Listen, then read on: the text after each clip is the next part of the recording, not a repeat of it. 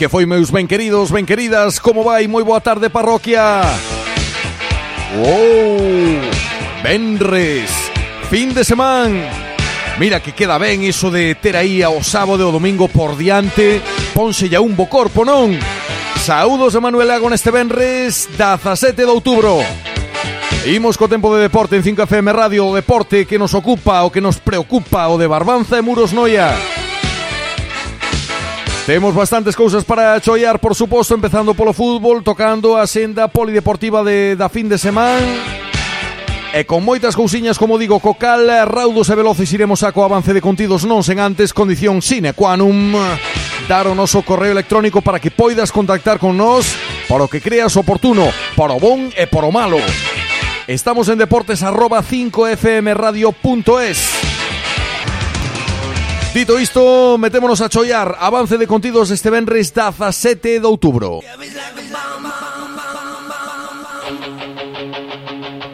Empezamos co fútbol Empezamos falando da segunda autonómica Grupo 5 Grupo da Barbanza Na que os Álvora ten que recibir na Fieiteira Esta fin de semana a visita do Carcacía Líder da categoría Non somente falaremos eh, dese tema co adestrador do Sálvora, con Siño Campaña, sino que tamén falaremos dunhas xornadas que creo ben merecen toda a atención, enfocadas aos pais que teñen rapaces xogando en categorías inferiores, un pouco buscando pois un comportamento correcto, adoctrinalos eh, que parece mentira que faga falla, pero fai toda a falla do mundo, a máis de un e máis de dous, adoctrinalos, ter un comportamento cívico, así están enfocadas esas charlas nas que Iago Iglesias e o adestrador Siño Campaña, adestrador do primeiro equipo do Sálvora, pois van a dar o domingo ás 11 da mañana o auditorio de Ribeira. Falaremos, por tanto, do partido do Sálvora e desas charlas co eh, trainer eh, salvorista. Despois falaremos a, no que toca a Liga da Costa da o do Montelouro. Falaremos co seu ah, poceiro directivo Manolo Ocanelo que, como sempre, nos dará conta de como foi eh, o partido do Montelouro. Xa disputado ese 3-0 na, no campo do Sporting Seaia eh, do próximo compromiso que teñen que librar na Agrada Filgueira. Reciben a visita do Porteño da Ponte do Porto Vamos a ver se o Montelouro arranca a primeira victoria A ver se os homes de Jurjo conseguen Porque polo menos nós aquí no que nos toca estamos moi moi desesosos de que o Montelouro acade ese primeiro triunfo. Vamos Unión Deportiva Montelouro, vamos a por todas. Haberá que dar un repaso a fin de semana deportiva a todo o que nos agarda e pecharemos con Antonio Priegue. O xogador franquicia da Sociedade Cultural Recreativa Erótico Festiva Casados Fútbol Club. Antonio seguro recolectará risas eh, a capachos porque ven o tío na fura de diante. A ver que nos conta.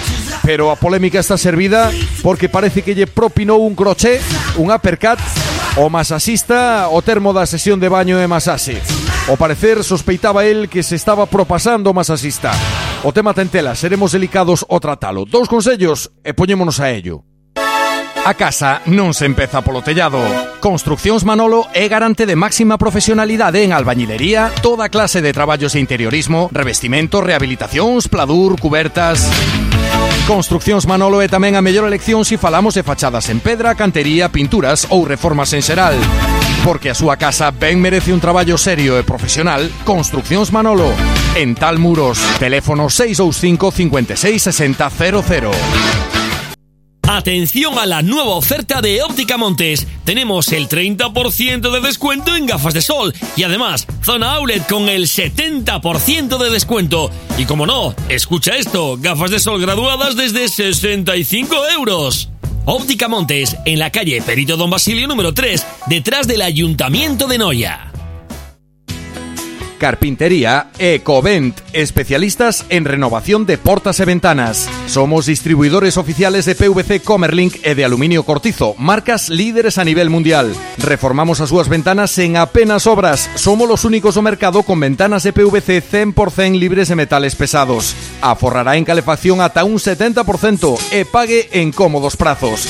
Estamos en Ribeira, Avenida de Galicia 167, en a web ecoventsolucións.com. Carpintería Ecovent. Quen dixo frío habendo estas ventanas?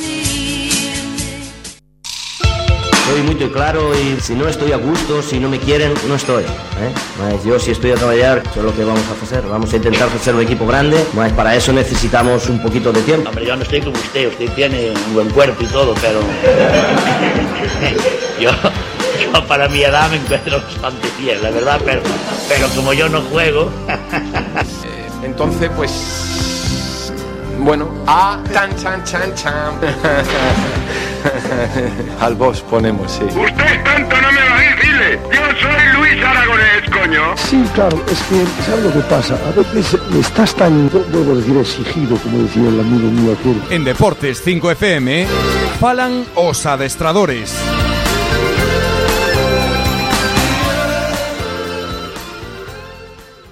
Estamos na segunda autonómica, estamos no grupo da Barbanza, estamos a falar do Sálvora. Ben o Sálvora na pasada semana de igualar de novo un novo empate que sumo o equipo salvorista no campo do Cacheiras, nun partido igualado con poucas ocasións, finalmente empate a cero. Un Sálvora que na vindeira xornada ten que recibir a visita do líder, ben a Fieiteira o Carcacía. De todo hilo imos falar con Siño Campaña, pero non somentes do que atinxe a última hora do equipo senior, senón tamén a unha charla que quere, a que queremos dar a máxima difusión posible, porque nos parece unha iniciativa da que deberían tomar nota moitísimos equipos, porque isto deberíase levar a cabo con moita frecuencia en prácticamente todos os equipos, porque ten que ver cos pais, e ten que ver co comportamento que deben ter os pais no fútbol base, os pais que teñen fillos eh, xogando o fútbol en categorías inferiores. Así que vimos a saudar a un home que ten que ver con eh, todo, porque é o entrenador do equipo senior e tamén un dos ponentes desta charla por os pais. Siño Campaña, moi boas tardes.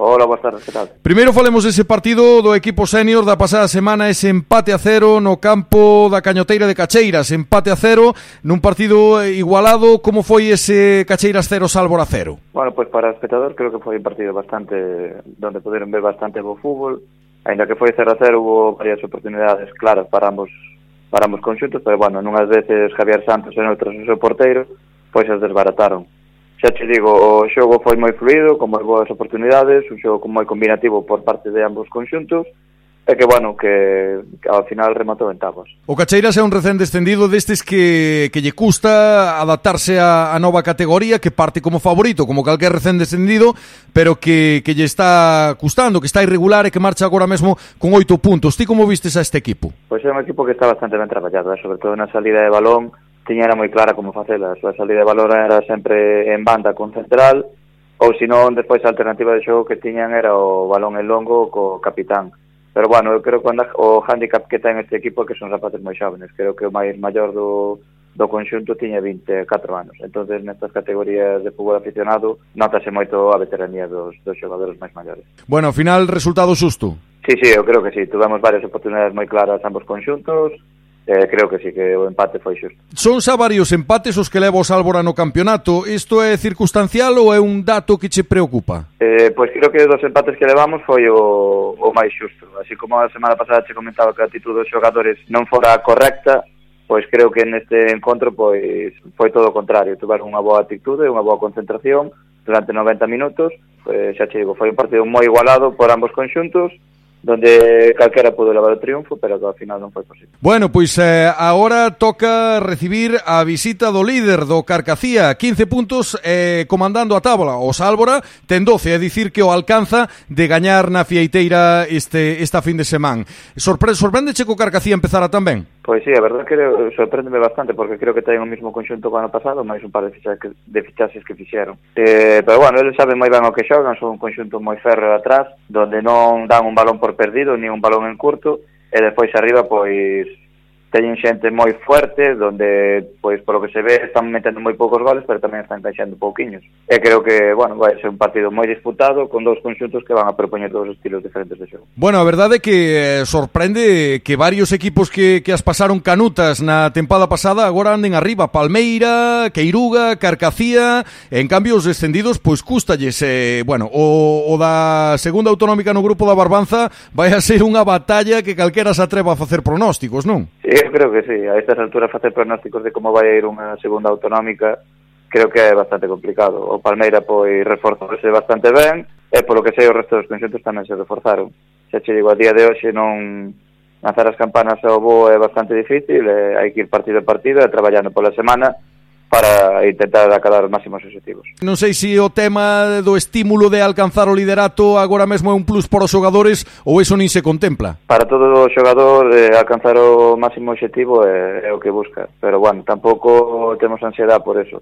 Non temos ansiedade por acadar a, a primeira plaza porque vimos os que xa somos veteranos nestos sabemos que a larga é mellor ir sempre por aí terceiros, cuartos, eh, no fin final intentarse meter na cabeza que ir tirando do carro durante todo o ano. Pasounos fai un par de anos donde votamos máis de 25 xornadas de líderes e ao final, pois mira, o Cordeiro levouse o gato a agua, non? Entonces, o meu plantexamento é totalmente contrario.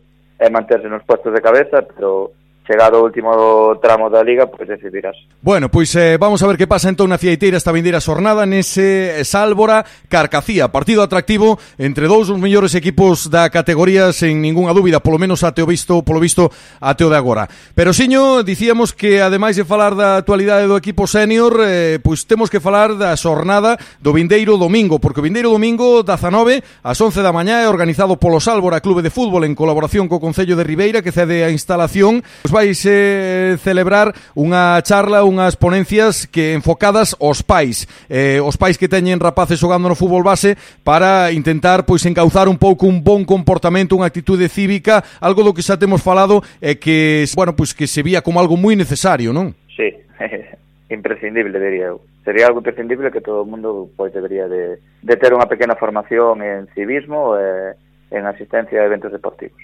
Fálanos, eh, aparte de ti, eh, outro ponente, Iago Iglesias, eh, técnico especialista en coaching, eh, licenciado en INEF. Como van a ser as conferencias túa e de Iago? Bueno, pois pues van a ser as dúas máis ou menos de un reflexo. A miña vai a ser un poquinho enfocado a como está a facer unha revisión actual do, do, do estado do fútbol base na actualidade e marcar unha serie de pautas que se deberían de, de seguir. Eh, que, por lo que sei, a de Iago vai a ser pois enfocado a presentar un estudio sobre diferentes tipos de pais no fútbol, eh, facer unha pequena reflexión, coloquio cos ali existentes eh, despois da visualización de un par de vídeos.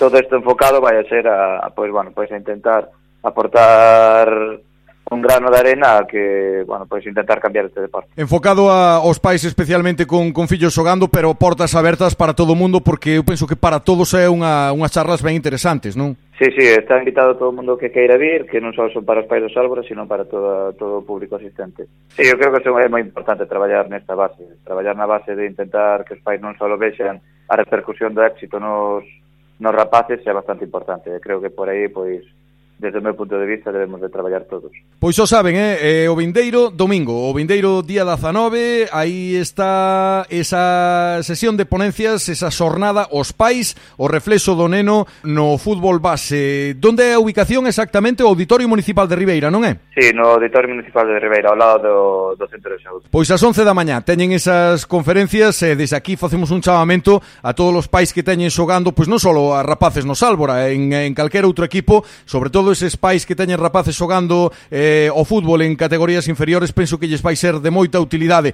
Non estamos eh, tampouco pensando nos pais problemáticos. Todos os pais a ninguén lle vai vir mal acudir a esas conferencias porque penso que pode ser moi enriquecedor, moi formativo para todos eles. Así que nos eh, estábamos na obriga tamén de darlle difusión a este evento e felicitar o Sálvora por esta brillante, por esta genial idea. Siño, pois eh, que sé que as conferencias eh, teñan un bo seguimento que falta fai e eh, por suposto, sorte tamén no compromiso diante do Carcacía. Como sempre, graciñas pola túa amabilidade cos micrófonos de 5FM Radio. Moitas gracias a vos, boas tardes. Red, red, red. Si vas a Muros, tes parado brigada en Casa Petra. O lugar aceitado para comer, cear, tomar unha copa. En Casa Petra hai todo un equipo de traballo para que te sintas a gusto Para que che preste. E desde o Benres 3 de outubro podes darlle ledicia ao teu padal descubrindo a nova carta. Deixate sorprender polos novos e suculentos pratos que preparamos para ti. E as fins de semana cocteleros, degustacións e o que faga falla. Besamuros, ven a Casa Petra.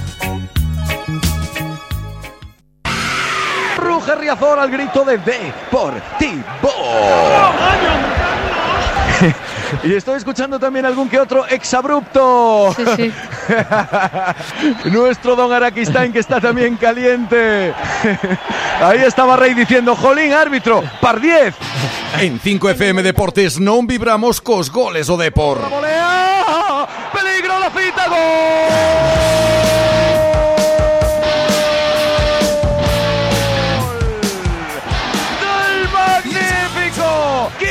Jugada más esperpéntico rocambolesca! Recogió Coloto sin ángulo, casi enchufa la volea de Van Basten en el Euro 88. Hubo dos o tres rebotes y mató a quemarropa Ángel La... En 5FM Deportes vibramos cos goles de John, de Fran, de Andel, de Tony, de Nacho, de César, de Moisés, de David. Eses son os que mandan. Neste Deportes eh, de Oxe Benres, eh, no que toca a segunda autonómica na, no grupo da Liga da Costa, no seu grupo 3, falamos a Unión Deportiva Montelouro, un punto no casilleiro, pero Montelouro que por esforzo, por eh, tamén por fútbol, porque non, está chamado a, a ir mellorando prestacións tamén na táboa clasificatoria, mellorando a súa ubicación. Non puido ser no campo da Pedra Queimada de Malpica o pasado domingo 3 a 0, caía o Montelouro diante dun dos equipos revelación da categoría. O recén ascendido Sport Sporting Seaia. O Montelouro ten unha nova reválida en Agra da Filgueira este vindeiro domingo. Recibe a visita do Porteño. Eh, vamos a ver se aí os de Jurjo acadan un resultado positivo. Temos conosco a Manolo Canelo, directivo e voceiro da Unión Deportiva Montelouro. Manolo, moi boas tardes. Hola, boas tardes. Bueno, se hai a 3-0, eh, reflicte o marcador o que pasou, mereceu máis o Montelouro, como foi o partido? Home, pois mira, as ocasións foron, foron nosas, eu que estive escutando a mi día, perdemos 3-0, pero as ocasións, eles tiveron 4 e meteron 3. Eh, eh, no minuto 20 así tiraron un, un tiro polo medio da portería para uno Ismael, e a partir de aí, despois un gol no minuto 20, ali un, sentaron ali do córner, e rematou a, para ser ali un de cabeza, e despois o segundo, xa van no maldito Minuto 43 da primeira parte. Pô, oh, machiño, tendes aí unha... Tendes a negra cos últimos minutos van, da primeira parte, eh? Pois van seis partidos. Eu vou che contar un cor a favor nosa. Vai o balón a casa de, a, la, a casa de Dios, xa dixo, va. Mira o reloj, dixo, va. Minuto 41 e medio, pois xa non nos marcan no 43 parece que é unha bruxa, temos que levar a, a quitar o aire. Bueno, pero é, era un córner a favor do Louro ou en contra? A favor do Louro, e mirei o reloj e dixo, bar, 42 e medio, estaba chegando ao 42, dixo, ah, no 43 non nos marcan. E vai a Jara, que saca Pedro, pum, pum, pum, pum. E xo, campe grande, e xo, non lle dá tempo a chegar aquí. Aí veñen, aí veñen, sacamos o corre, aí veñen, aí veñen, aí veñen. Chegaron ali, o mira, ó, e, mira que había defensas nosos, eh? Uh -huh. e, e vai, pasan así por medio, así con un pase raro, non? Botoulle máis ben, vai o chaval adiantado, segundo, fixe un sombreiro ao porteiro, porque eu estaba a mil metros ali. Xe, será posible, coño? Pois temos que xogar a lotería número 43. Porque nos, poñemos, porque nos poñemos todos millonarios, non? Pois mira, pois, oye, elo non firmabas baixar a terceira autonómica e que vos tocara a lotería co número 43? Non, non sei, é, que non sei que, home, se fora gordo, sí, pero... Se fora sí. home, se, Ahora, se fora gordo, dispo, dispo fichas a, a medio Pontevedra e medio Racing de Ferrol e metes o equipo en preferente, machiño. A eso sí, pero por 100 euros por 200 non, eh, non prefiero. pero fuiche así mismo, e dixo, oh, e manda, car, euros lá, dixo, pero será posible, coño. Pero bueno, nós chegamos cinco ou seis veces claras, eh? non é, perdemos terceiro, pero, mira, non, eh, cando estamos con cero, ali sacamos o outro corre, ali, jo, pero non sei que teñen as botas os nosos xogadores, e digo, ou teñen electricidade, ou teñen, ou teñen de romper o balón, ou, ou apagar o balón, non sabe? Xa, oh. do que lle cobren, porque Mira que quedamos, quedou só ali, é máis difícil non meter que meterlo. E despois xa concorre na segunda parte falo, eh? Remata César, e remata mesmo o, o pau, a cepa do pau, e non sei como porteiro aquel, como pudo parar aquel, aquel gol. Despois Ricky tamén quedou solo. Tiroulle que a punta da bota, e despois eh, Pese outro, e despois o último de todos a Raúl, que non suele fallar así, esas porque mesmo tiña, home, estaba un poquinho escorada a dereita. Así como che conto, eh, eh, fallamos moitos goles, sí. É que estar abaixo sempre dá un pouco de ansiedade, eh, seguro que ganando dous partidos eh, xa definirán mellor eh, os xogadores cando teñan unha oportunidade, seguro que pois non irán tan ofuscados como poden estar agora, porque eu penso que no anímico perder un día, perder outro día, perder outro día, incluso cando xogas ben, incluso cando non mereces perder, eso eso vai facendo mella, machiño. Sí que vai, sí, sí que vai. Eh, joder, dixo o portero que era o suplente, dixo aos amigos do Seaga ali, e despois eu dixo, pois mira como será o outro, porque fixerí dúas paradas, pero que Sí, home, eso, home, eu creo que non vai a pasar eso, home, porque joder, eh, saben que teñen que sabemos todos, coño, que teñen que ir para arriba, home, que nas segundas partes xogan ben, eh, pelean, coño. O problema é eh, temos aí un falla aí no, nos dez últimos minutos, entendes? Como se non relajáramos, da primeira parte falo, eh?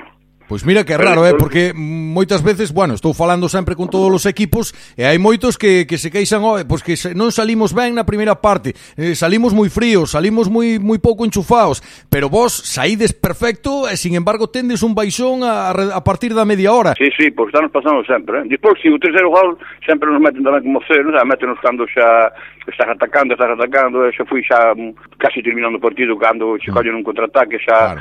tamén Teo estaba lesionado, saliu Teo lesionado, lesionado, eh, o Sacao lateral tamén, e despois xa, esos golos, esos o último e todo xa non, eu xa nos conto porque vale para un lado para o outro, entende? Claro, domin, na segunda parte dominamos, pero é o que hai, non hai máis que facer. Bueno, e por suposto, eles son un bo equipo, non? Todo o mundo está a dicir, moito recén ascendido e moita historia, pero este equipo, o Sporting Seaia, eh, está sendo un dos millores da categoría hasta ahora sí, a mí gustou, se me gustou ano pasado, eh, son rápidos arriba, como falamos a semana pasada, pero aparte deso teñen uns laterales que son, bueno, non, non é fácil escapar, entendes? Porque Jaico e ese non lle fixar, non escapar moitas veces como outras veces, eh, os dous centrales, saben o que fan, eh? Cuidado, os dous centrales ali sin moverse, está moito, pero collenas todas, eh? Non, non, é un equipo ben organizado, eh? Non sei, Manolo, se non estaredes máis soltos e máis cómodos fora da casa que na casa, nesta situación de estar abaixo, o mellor pesa menos, a pesar de que eh, nas oportunidades claras, como ti ben dís, é raro que, que, que fallen tantos xogadores que normalmente definen,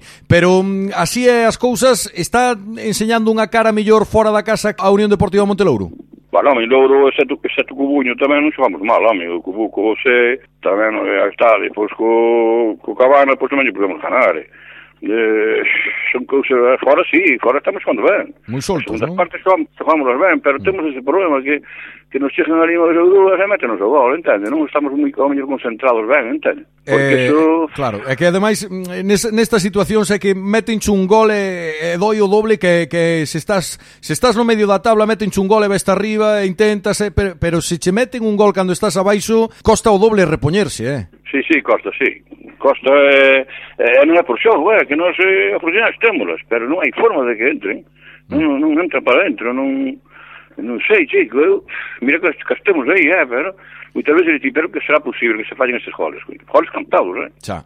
Pero bueno, é o que hai. Mira, hai que pensar que na máis que van sete xornadas que como a Candí acaba de empezar e que non hai que ofuscarse con que si estamos abaixo, con que si estamos últimos ou penúltimos, hai que esquecerse un pouco da táboa clasificatoria. Xa falaremos agora despois no programa contigo da táboa clasificatoria, pero os xogadores e o adestrador que se olviden da clasificación porque polo de agora o que conta é pois eh, victorias. Eh, e se o equipo está esforzándose así, as victorias van a chegar, é dicir, eh, eu penso que a mensaxe de tranquilidade que que emitir sentimos non pode ser outra que esa, tranquilidade e a seguir peleando así. Home, sí, home, eu se vence, eu ainda fumo martes aquí ao entrenamento, eh, vese que teñen ganas, home, pero tamén están, home, eles tamén están un pouco disgustados, que está, din, joder, pero, claro, estar aí baixo, eh, eh, saber que, que se esforzan, entende? Tamén se dá mal, home, eh, a todos, non? A eles dá a nós, pero é o que hai, tampouco podes... Eh, está fútbol, como todo, como o deportivo está, e outro, está é así. Sí, que facer. O Deportivo teno bastante máis negro que o Montelouro, eh? Proi, proi. No, peor, peor. Eu vexo yo bastante máis negro. Vos xa che digo, Manolo, eu penso que hai un par de vitorias, encadenar dous outros resultados, e eh, estades aí como que máis para, para intentar salvar a categoría, que se de principio vais an dous, é o que me dicías ti aí atrás, por que vai a ser o Montelouro? É que non hai, non hai por que. Eh, pode, os resultados poden cambiar, e eu sei o que é mala sorte, dentro dunha semana se é unha rachiña boa, e o balón que o outro día non entrou entra, e cambia todo decorado, eh? eh? A ver, a ver, a ver se nos entra. A ver se domingo aquí, aquí en Louro nos entra o gol, home, senón xa empeza a to, empezamos a tolear todos, eh, entonces pois. Pues... Eu xa che digo, a min preocupame iso, que que é moi cedo para empezar a tolear. Eh, eh bueno, gustaríame tamén falar con Jurjo, pero claro, é que eh, a Jurjo entre que sae de máis ben poucas palabras, e eh, dispois que todo o mundo che quere escoitar porque realmente pois eh, escoitarche a ti está ben falar de fútbol contigo, pois xa che que chamar a ti todas as semanas, pero Mira, ademais, eh, iña che vou dicir, eh, ao, ao final, pero xa che digo agora. O marcha no entrenamento falei con el, porque pensam que falar aquilo que é um direito, entende? Pensa, não julgo, eu eh, não falo de julgo. Hum. Mm. Aqui é falar de um partido de fútbol, não é, aqui não é falar da imprensa, nem é falar de nada, nem te vamos estar na calle, entende? Claro, hombre. Claro. Aqui, aos medios hai que atendê-los, hai muitos que dizem, coño, eh, é, porque tal? hai que atendê-los, um dia falta, é, é, tens que recorrer a eles, entende? Entón, eh, ao eh, final, para a próxima semana, eu vou passar a segundo plano, que é onde máis cómodo estou, vai, vai che facer o reportaje Jurjo, non sabes o entrenador. Moi ben. Que é o máis indicado. Eh, eh, en teoría é o máis indicado, pero eh, é que os ouvintes unha semana que faltes é unha semana que che van a votar en falta, Manolo, eso tamén cho digo, porque a franqueza ca que falas ti é, é a espontaneidade, é o, é o falar campechano e futboleiro que tes, teñeno poucos, e iso é unha virtude. Eu penso que a imaxe que ti lle das falando pola radio a Unión Deportiva Montelouro é moi positiva, e aínda no tempo que levo falado contigo en todos estes partidos, aínda non choi unha mala palabra nin para xogadores, nin para adestrador, nin para afición, é dicir, unha imaxe que totalmente totalmente positiva, non hai unha crítica que se che poida facer. Non, oh, non, eu non Dios me libre de chamarlle aos xogadores algo, nin ao entrenador, nin a nadie. Nin así pasou menos traballo, en todo. Non, non, non, eso non, este é un deporte que hai que collelo como vai, é punto. É sempre boa cara, nada máis, eh? non lle vas chegar agora a berrar un xogador, nin a nada, que xa non ganan nin, nin deixan... Eh, coño, pois pues, é, é o que hai. Mm. Hai que baixar, hai que baixar, hai que subir, hai que subir, hai que estar aí, hai que estar aí.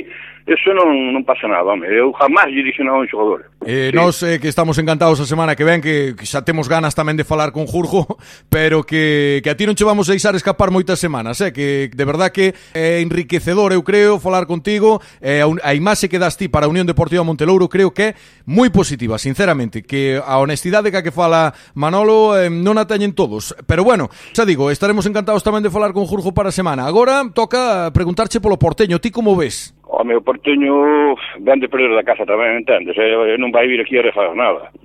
Eh, isto perdeu o teoría que construís, non vai vir aquí a vai vir a tolear tamén, entendes? Eh, vai darlo todo. Nós tamén non vamos dar, pero que non vai a ser que nos espero que Jurgo a próxima semana che día xa unha boa noticia, entendes? Ojalá. Dos tres puntos. Ojalá, no, ojalá che dea, entendes? Pero manda carallo, isto xa manda, entendes? Como digo Raposo, Jariña serán, pero cheira cheira can, xa non sei, entende? xa, xa, xa, xa non saben como... Eh, joder, vou che contar unha anécdota para despedirme. Eh, tamén fui aquí un de Muros unha vez ver a Real Madrid eh, Barcelona, a Madrid, non? Sí. Falamos do manda carallo que estaba no falandor. Estaba, así, manda carallo, manda carallo, manda carallo. E dixe, e dixe, oi, señor, calle la boca, eh? Que tanto manda carallo? Leva toda a tarde dicindo manda carallo.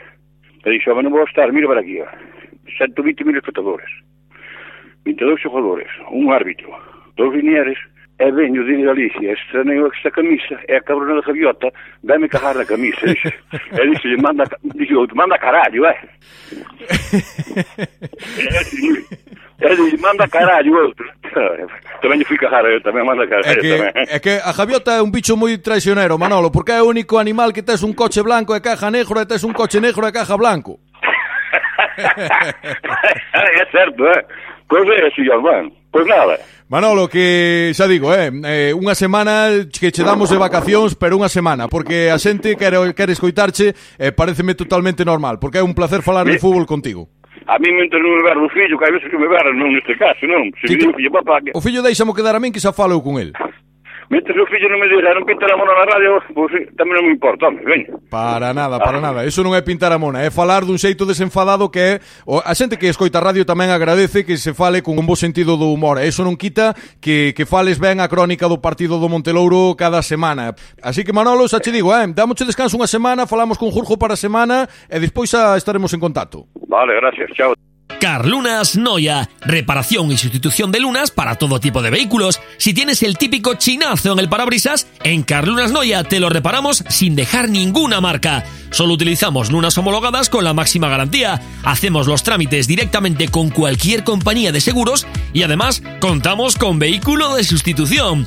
En Carlunas Noya también tintamos las lunas, lavamos vehículos, contamos con unidad móvil y recogida a domicilio. Y ahora, por el cambio o reparación de la luna de tu coche, te hacemos un lavado integral, por dentro y por fuera, gratis. Carlunas Noya. Estamos en la carretera Noya Padrón, detrás de la Casa de Cultura de Porto Bravo, en Usame. Teléfono 649-555-000.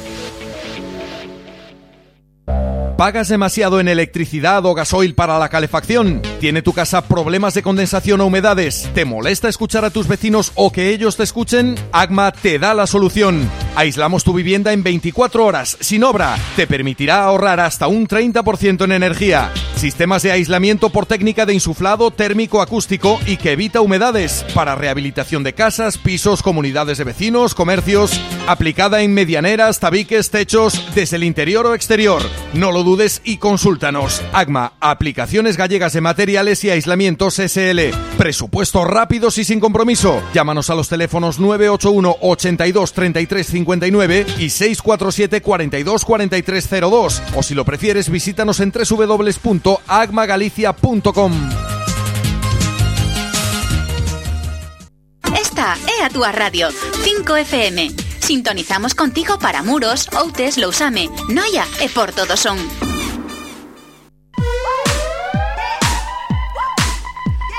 Abrimos bloque polideportivo neste Benres eh, 17 de outubro. Moi centrados nos eh, eventos deportivos que teñen lugar na fin de semana, nas distintas disciplinas. Empezamos falando do duatlón de Ribeira. Disputas este domingo da 19, segunda edición deste duatlón Concello de Ribeira. Os organizadores puseron un tope máximo de 200 participantes. Unha proba que vai a dar comezo ás 11 da mañá. Terá un único percorrido, a saída e a chegada ao malecón. Hai que engadir que o mesmo domingo disputarase na Vila de Santa Uxía unha xornada deportiva de atletismo para divulgar a práctica do deporte entre as categorías inferiores. Será xusto antes da cita co duatlón no paseo do Malecón. Estas carreiras van a ter un carácter lúdico, non se van a establecer clasificacións.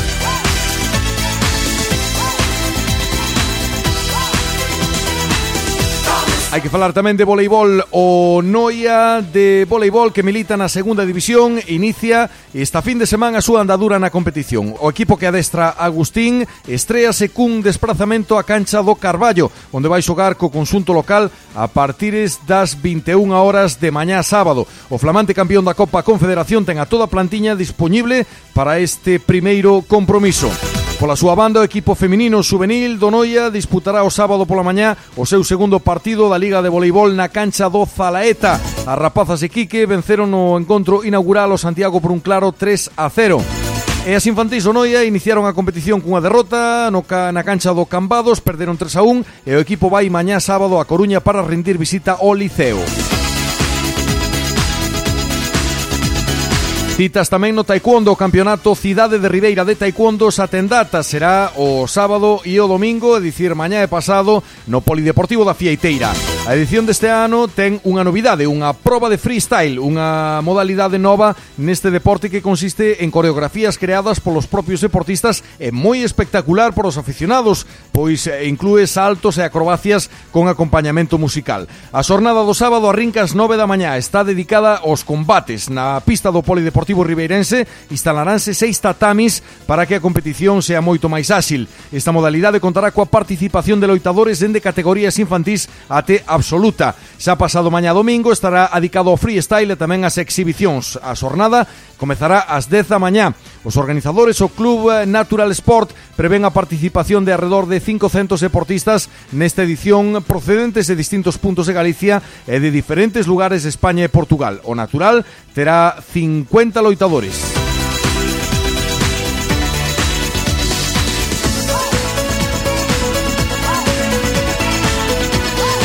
Tamén tocamos o tenis porque mañá sábado dispútase o encontro de tenis feminino en categoría cadete entre o Boiro Mar e o de Campo de Vigo, un choque que tiña que se ter xogados fin de semana pasado, pero os dous equipos acordaron aplazalo. O enfrentamento vai ter lugar nas pistas do Castelo, eh, polo Clube Boirense xogarán María Silva, Laura Hermo, Carlota Ozores, Lara Ozores e Belén Hermo.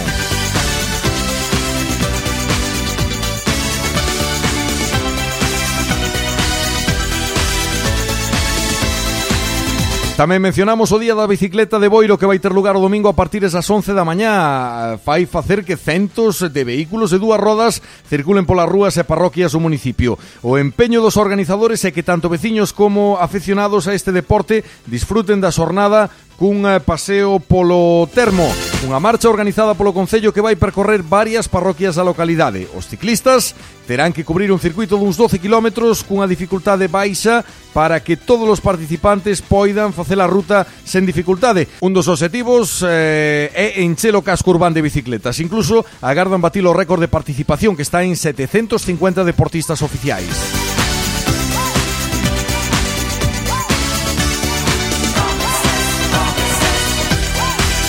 Falamos dos compromisos o Clube Baloncesto Porto do Son eh, no pabillón de Santa Irene Sonense, partido de segunda división da Federación Galega de Baloncesto na, ca, na categoría infantil feminino. Domingo vindeiro, ás 5 da tarde, Clube Baloncesto Porto do Son Peleteiro A.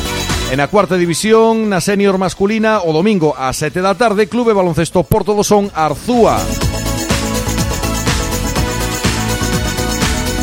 Tamén achegamos día e horario para o fútbol sá no que atinxe o Noia Fútbol Sá.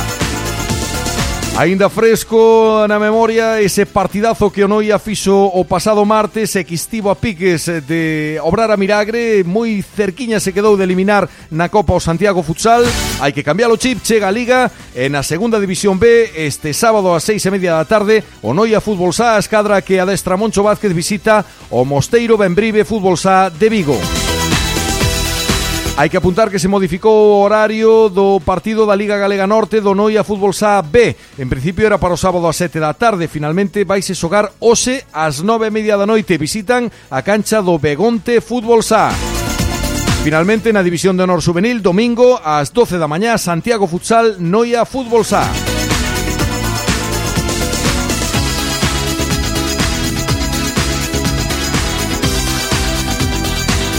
E despois deste percorrido uh, pola senda polideportiva da fin de semana Hai que ir na percura de Antonio Priegue Que este hoxe vai nos ter que falar eh, de polo miúdo De por que lle dou unha puñada De por que lle espetou un croché Unha percut, uh, unha piña O masasista do, da Sociedade Cultural Recreativa Erótico Festiva Casado Fútbol Club Ángel Mur Los sábados tienes la cena más agradable en Restaurante Mambols de Porto Dosón En oferta para este sábado empezamos por vieiras y langostinos. Elegimos lenguado o rodaballo, jarrete de ternera, churrasco de ternera o de cerdo y postre café, vinos y refrescos incluidos. Solo 38 euros por pareja. Sí, has oído bien. 38 euros por pareja si encargas la cena llamando al 657 55 83 34.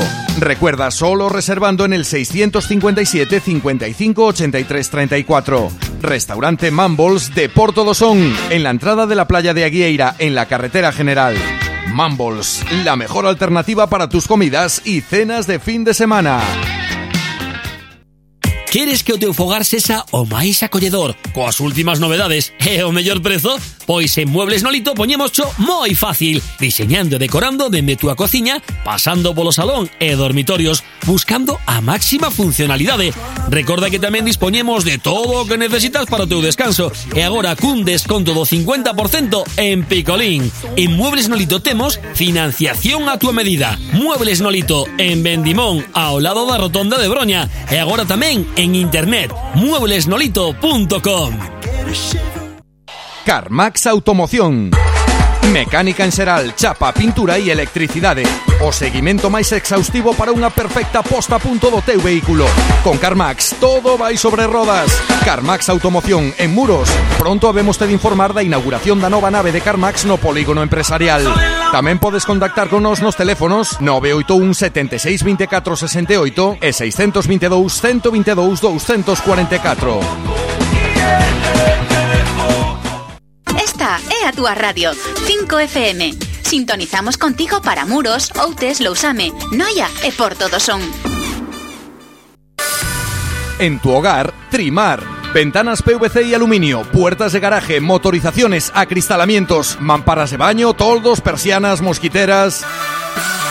Además, Trimar te ofrece servicio de cerrajería las 24 horas. Solventamos cualquier emergencia en cualquier momento. Trimar, en Polígono Industrial de Muros. Teléfono 666-046964. Visita la web trimar.es. 5FM 107.4. Toda la música está aquí.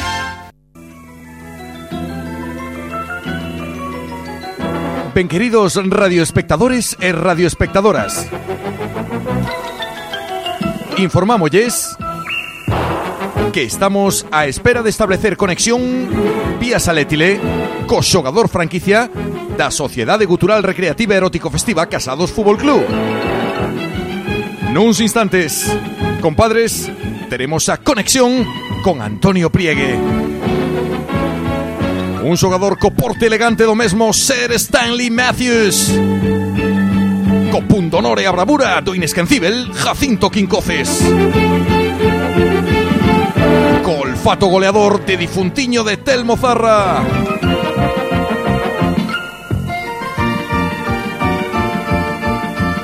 Me comunican que sea posible, así que nada, ahí vamos a por él.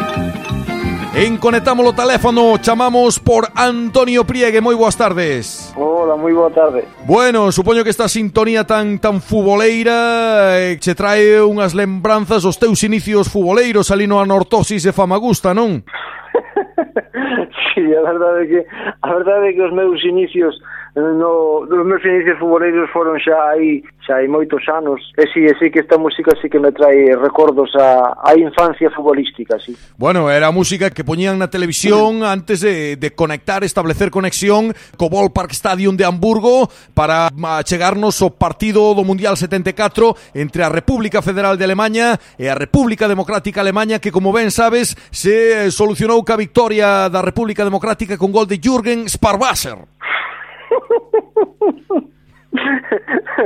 sabendo sabendo da, da historia previa de ambas as dúas seleccións, eh? Sí, sí. Que iso realmente era na época da, da Guerra Fría do comunismo contra o capitalismo occidental e iso era, era verdadeiramente que saltaban chispas por todos os lados. Que yo digan a meu compadre Fegelein que estivo aí eh, medio metido na, na Stasi. Aquilo sí que era tensión e non o dos serbios cos albaneses o outro día aí co dron ese a cabandeira albanesa que se montou un pifostio. Vístese que que que, que la capaz se deron uns e outros. Hai que ter ben pouca vergonza eh, para poñer para man un espectáculo dese tipo nun campo de fútbol ademais sendo un partido tan importante como era neste caso, non? E ademais televisado para todo o mundo e con estas audiencias tan grandes e que, que se arme unha trifulca tan grande. A min recordoume incluso aquel partido de final de Copa do Rei entre o Atlético de Bilbao e o Fútbol Club Barcelona, acordaste? Cando Maradona lle meteu a patada, bueno, foi Paco Closo o que lle meteu aquela patada no peito, patada voladora a un xogador do Atlético de Bilbao, creo que era Miguel Sola, eh, Maradona tamén anduvo aí na, na hallada, porque Maradona non se mete en moitos follóns, pero algún día tamén, pois, pues, salta yo automático, que lle ques. Claro, Maradona é unha persona tremendamente flemática, pero claro, tamén é unha persoa que ten o seu eh, o seu carácter e, e claro, cando ten que saltar, salta, pero bueno, eu acórdome daquela portada de karate de, de Migueli que fora antolóxica. Bueno, Migueli, é que falan do, do de Pepe ou do Madrid. Migueli tiña tiña caña, aqueles centrales e antes Arteche, que Deus o teña na gloria, Migueli... Mi, ti acordaste da patada que lle mete Migueli a, a, a Paco Bonet, central do Madrid, na final do ano anterior precisamente da Copa de 1983, que gaña o Barça ao Madrid 2-1 cun gol de Marcos tirándose de plancha de cabeza eh, no último minuto e eh, con Bernardo Schuster facéndolle cortes se manga aos do Madrid cando ve entrar o balón? Non me acordo. Eu, Vai a leñada que... que lle meter a Migueli, porque ademais eh, Bonet era o central eh, titular da selección que Miguel Muñoz pois refiso tras o pau do Mundial de España, era o, o chamado a ser titular para moitos anos, pero acabou aí Bonet, eh, con esa lesión. Bonet acabou aí, fichara Viñera do Valencia e, e fichou polo Real Madrid. No, Viñera do. Eh. Viñera do Elche, o que Viñera do Valencia foi Tendillo. Misturas meallos con bojallos. Quien bueno, pero Paco, Paco Bonet daquel, Paco Bonet daquel, eh, é realmente un xogador con moitísima, moitísima calidade e que se lesionou rapidamente ou que o lesionaron rapidamente non volveu a xogar prácticamente nunca máis lesionouse daquela rodilla con, con ligamentos catríada que lle chamaban daquela e que lle chaman aínda agora tamén e non volveu a, a xogar. Foi unha pena porque era un xogador con moitísima, moitísima clase. Vayan vostedes a Youtube, eh, busquen entrada de Migueli a Bonet, eh, final Copa do Rei 1983, Barça-Madrid, poñan algo así que seguro que aparece. Eh, cando vexan as imaxes dirán, eh, vaya, pois é raro, porque quedou vivo. Pois eh, realmente ese foi ese é o primeiro o primeiro gran disgusto que levei como madridista cando eu tiña daquela 12 anos ou Pero vamos a ver Antonio, eu non son madridista e, e recordo dous anos antes aquel gol de Alan Kennedy eh, na final da Copa de Europa na que o Liverpool derrota o Real Madrid un Alan Kennedy que nunca metera un gol que era un lateral sin gol ningún pero que García Cortés pega unha patada no aire espectacular habilita a súa penetración por banda esquerda e fusila a Agustín. Non lembras o gol de Alan Kennedy Antonio, vai a Madrid. no vista, no, eh? no, a ver, eu, eu vin ese partido despois cando era máis mozo, cando repetían en Telecinco esos partidos, cando, mm. cando empezou a emitir Telecinco, pero eu mm, non, non recordo ese partido que eu vivira cando era cando era novo, non, non, non, non. Eu, o, último, o primeiro gran recordo futbolístico que teño, aparte do Mundial de España, é ese, ese, ese gol de Marcos a centro de Maradona dende a banda esquerda, e, e realmente pois foi o grande o primeiro gran disgusto que que tive en perder esa esa final de Copa do Rei. Non dormín en toda a noite, eh, fora coña. Iso sí que ser madrilista férreo. En fin, como ven eh, cousas que pasaban daquela, naqueles tempos, eh, aquelo aquelo sí que eran leñadas e aquelo sí que eran conatos violentos eh, e non o que pasou no Serbia Albania que a min tampouco me sorprende moito. Eu eh, pois cando estiven xogando na liga albanesa xa, xa sei como se as gastan os chavales. Eu estive no no Flamurtari eh, eh, a verdade é que un Flamurtari Teuta Durres, aquelo había navallas e fouciños na grada, e iso era un peligro andante. En fin, que mm, eh, quixemos eh, mm, a modo de prólogo instalarnos un pouco na lembranza para quitarlle un pouco de ferro o asunto que agora mesmo copa as portadas da prensa deportiva. Antonio Priegue, o xogador franquicia da Sociedade Cultural Recreativa Erótico Festiva Casados Fútbol Club, que ten un altercado eh, na sesión de baño e masaxe o termo do último adestramento adestramento porque insultaches o masasista do equipo chamándolle grosero, a min non me sobes así, ti algo queres, eh, bueno, pues este te feito un, un basilisco eh, e eh, arremetestes incluso contra os compañeiros gráficos eh, con caixas estempladas, eh, é dicer, eh, agresivísimo. Mm, que, que, que pasou? É eh? a presión de, de que non están saindo as cousas esta tempada? No, no, no, no, para nada, para nada. Non ten nada que ver unha cousa con outra. Resulta que eh, despois do entrenamento pois eh, mm, sempre temos unha sesión de baño e masaxe e, e despois do baño pois tocou eh, masaxe, xa foran varios xogadores anteriormente eh, na camilla e tocou a min e resulta que, bueno, eu teño unha pequena dolencia aquí no, no tendón de, No, no, no tendón de Aquiles. Podémolo confirmar xa, dos isquios sandaste xa, non? Sí, dos isquios estou total eh, absolutamente recuperado. Que pasa? Que tiña unha pequena tendinite na, no tendón de Aquiles esquerdo e bueno, dixenlle ao masajista que me intentara tratar eh, ese, ese tipo de dolencia e resulta que, bueno, el dixo que, bueno, que este, esa tendinitis viña provocada por eh, uns mal movimentos mm, provocados eh, na ingle. Entón, el empezou a masaxearme no, no tendón de Aquiles, pero resulta que a dolencia era provocada por unha contractura que tiña na zona ingual. Entonces... Pero que me queres decir? Que, que este este masajista é un pouco perro, é un pouco aguililla, porque ti do este do tendón de Aquiles e o tío eh, toca aí cerca da caixa dos tronos.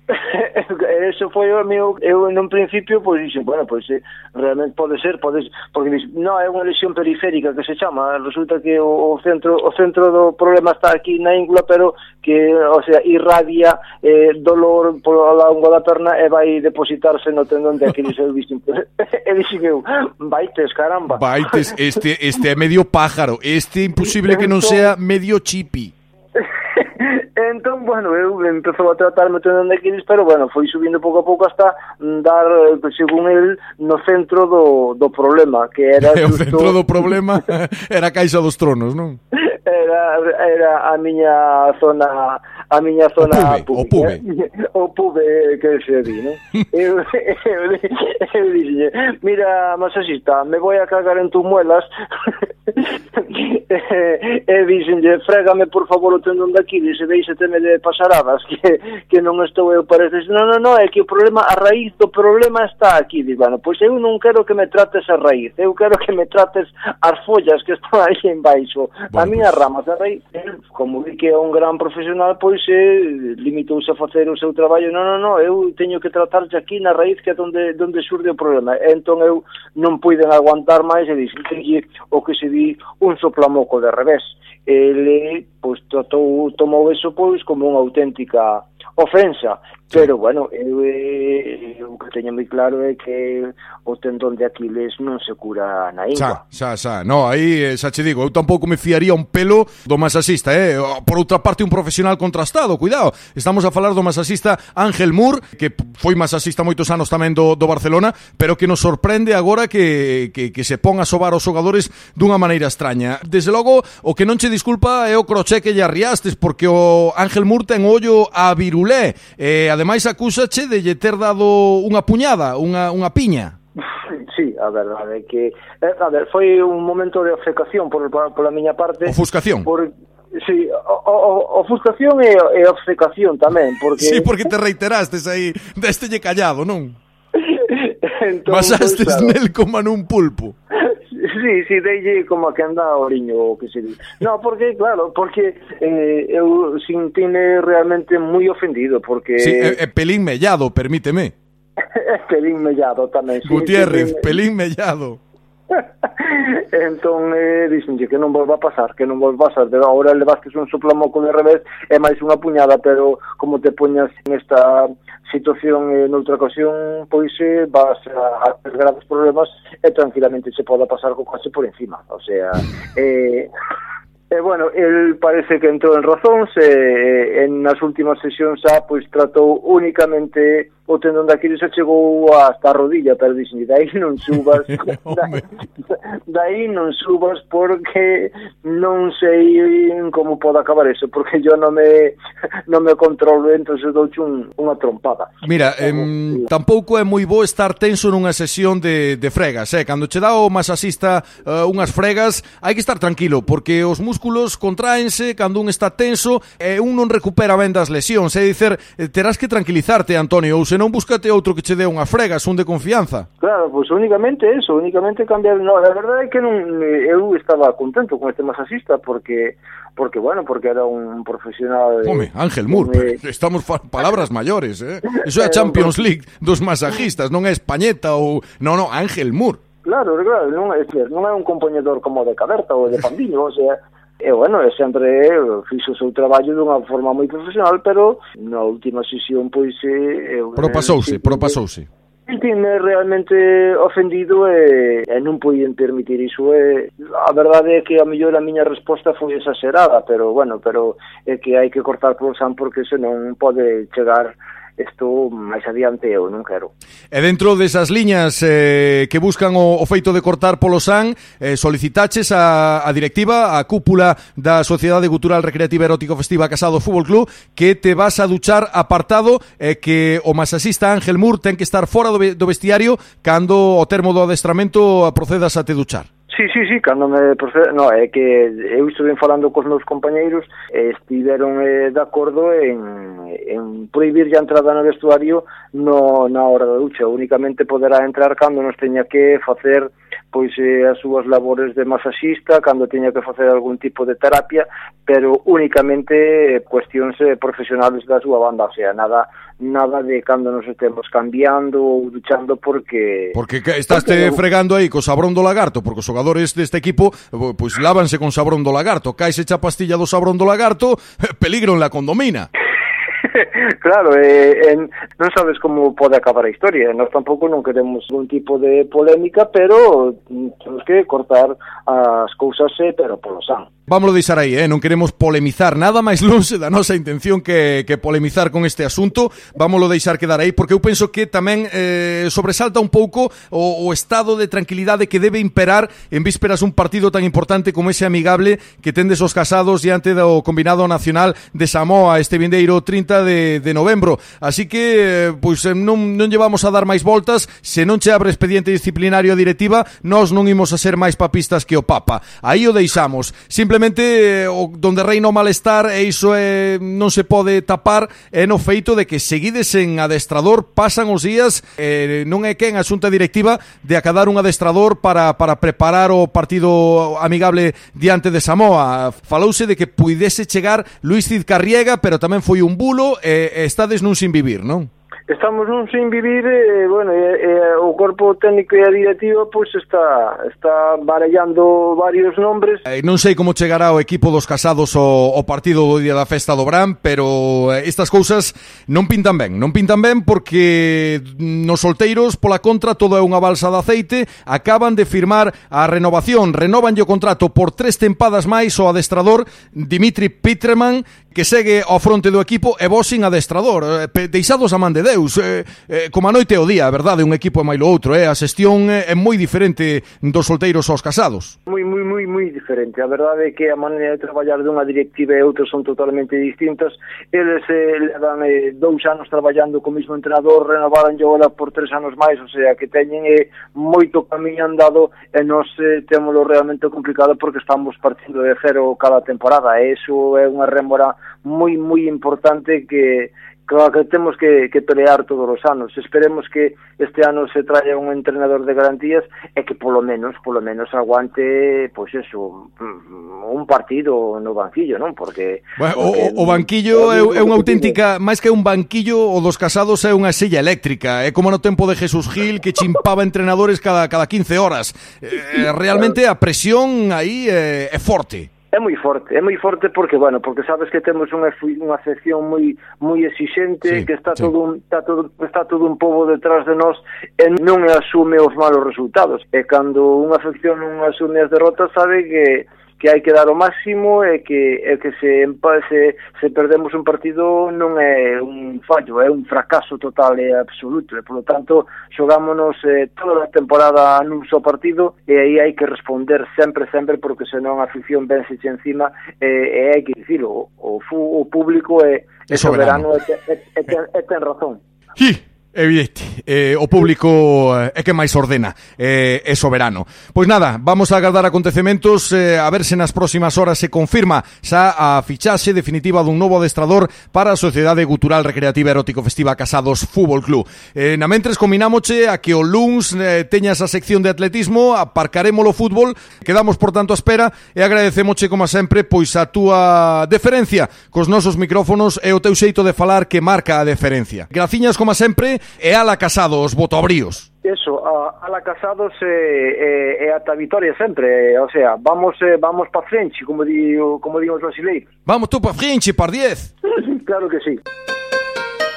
Servidor Tomás de Villa Diego Pompes en Polvorosa Baixe polo Cerro se da Saúdos de Manuel Lago Feliz fin de semana Pasen a ben, gocen Da longa e cálida fin de semana Con Sergio Dalme lembrando aquel náufragos Partimos ¿Y por qué llorar si eres tan feliz? Todo el tiempo que estás junto a mí.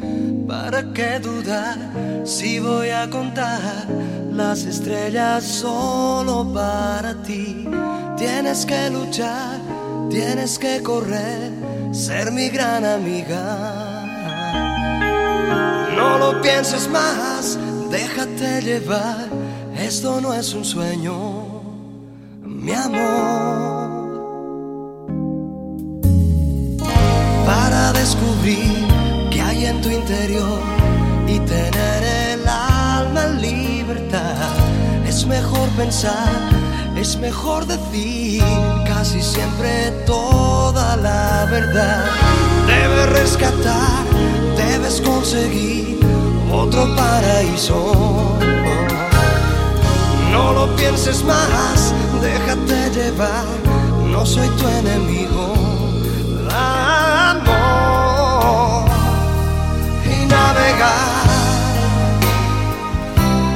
buscar tu puerto, desesperar mientras te baño con mis besos,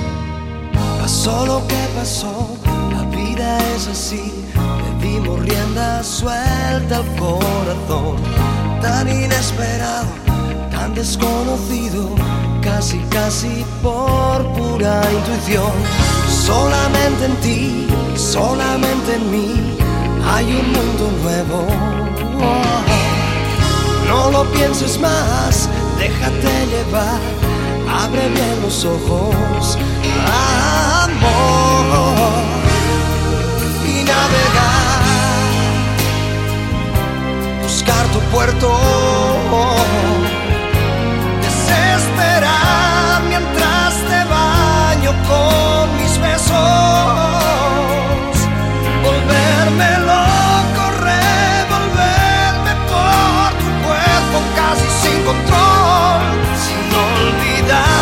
que esta isla es de los dos.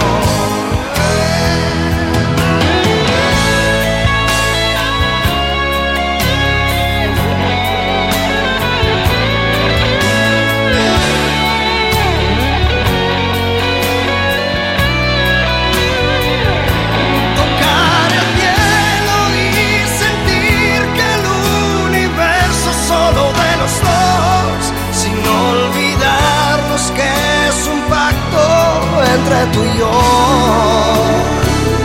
sin olvidarnos que es un pacto entre tú y yo.